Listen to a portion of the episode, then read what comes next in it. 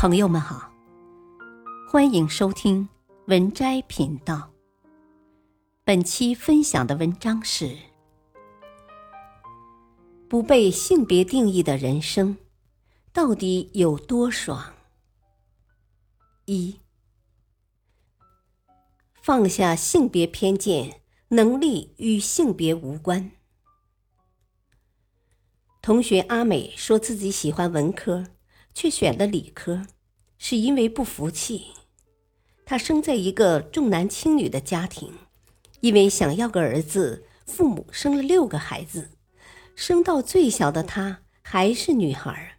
父亲一甩手离家出走，多年不回家，也不管他们。高中分科时，老师说女生学啥理科，一点优势都没有。母亲说。学理科肯定考不上大学，到时候村里人和你爸爸更看不起。婶婶仗着有三个儿子，经常欺负他们，母亲却只叫他们忍让，口头禅是：“谁叫咱家没男孩呢？”他从小听够了女孩子没用，不能挣钱养家，不能光耀门楣，不能继承家业的话。他拼命读书。在学习上碾压所有男生，一路考上985大学，学建筑施工与工程预算。研究生毕业后进入央企，现在是某建筑公司高管。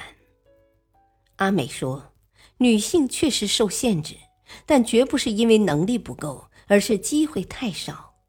只要给予同等的机会，任何女性都不比男性差。”闫宁。是一位结构生物学家。他小时读《西游记》，看到孙悟空会七十二变，很好奇他变得无限小时是否能看到细胞里的世界。这份好奇引导他后来报考清华大学生物系。他在性别比较失衡的雄性领地杀出了重围。三十岁不到，成为清华大学生命科学学院最年轻的教授和博士生导师。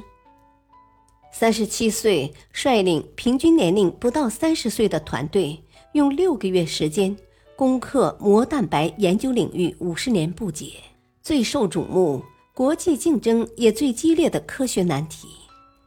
他还当选为美国科学院外籍院士。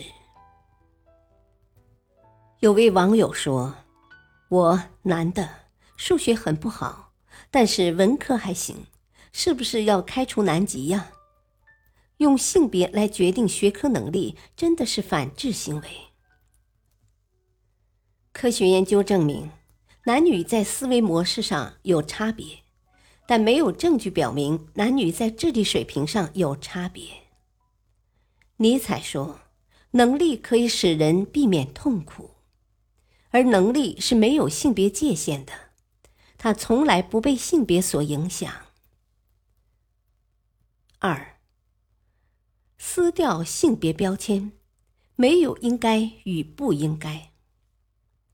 一位网友说：“作为男生，我希望女生可以当家里的顶梁柱，可以从小练一身腱子肉，而男生可以做贤内助。”我们的语言里不要有“娘娘腔”“假小子”这种概念。女性生孩子是权利，而不是义务。生活中我们会听到这样的话：“男人应该比女人强，否则就没有男子气概。”“男人应该挣钱养家，而当家庭妇男就是无能。”“女人就应该嫁人生子，不用读太多书。”在这样的框架下，不论男性还是女性，其实都在负重前行。也有人不受性别标签的限制，做出不一样的选择。李承铉和戚薇夫妇，就是戚薇打拼事业，李承铉照顾家庭。戚薇在采访中说，他们婚前并没有刻意商量过主内主外问题。李承铉的发展前景也很好，但他当时工作密度更大。